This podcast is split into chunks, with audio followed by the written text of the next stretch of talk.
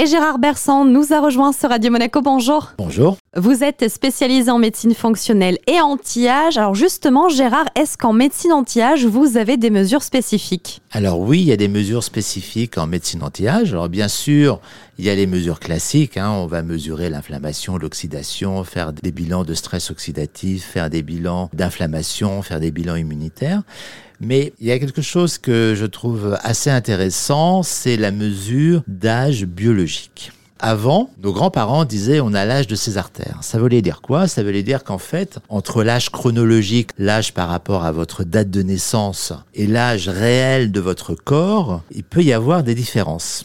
L'âge de ces artères, c'est difficile à mesurer, mais on peut mesurer maintenant avec la technologie ce qu'on appelle la longueur des télomères. Qu'est-ce que c'est euh, les télomères? Alors les télomères, ce sont des petites parties terminales de votre ADN. L'ADN fait partie de chaque cellule. Chaque fois que la cellule se renouvelle, l'ADN se raccourcit, le télomère se raccourcit, et quand le télomère n'existe plus, la cellule meurt. On peut dire qu'en fait, on a un âge biologique qui est proportionnel à cette longueur de télomère. On a plusieurs techniques maintenant pour mesurer ou pour évaluer cette longueur de télomère.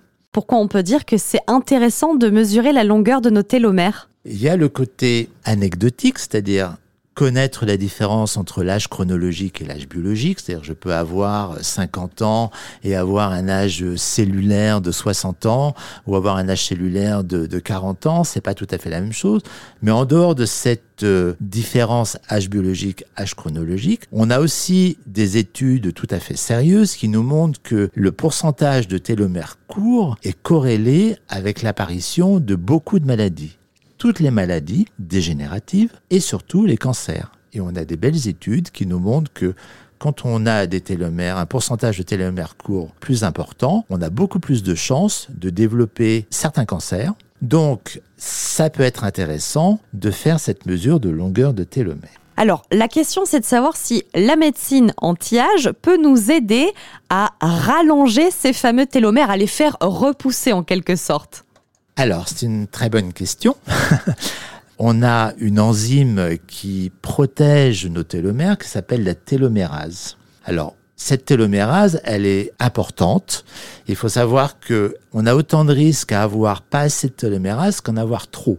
Pas assez de télomérase, ça veut dire que nos télomères ne sont pas protégés, que notre cellule va vieillir à vitesse grand V et ne va pas avoir du mal à se renouveler, donc on va vieillir euh, plus rapidement. Mais trop de télomérase, ça veut dire que du coup, nos cellules ne vont pas arrêter de se reproduire, et les cellules qui se reproduisent le plus vite dans ces cas-là, ce sont les cellules cancéreuses. Donc il va bien falloir faire attention à ne pas forcément stimuler notre télomérase. Mais pour répondre directement à votre question, oui, en tenant compte euh, effectivement du facteur de télomérase, on a montré que on pouvait rallonger la longueur des télomères. C'est très intéressant parce que ça veut dire que véritablement, non seulement au niveau euh, psychologique ou au niveau un peu superficiel, euh, ça peut se faire, mais surtout au niveau biologique, oui, on peut rajeunir.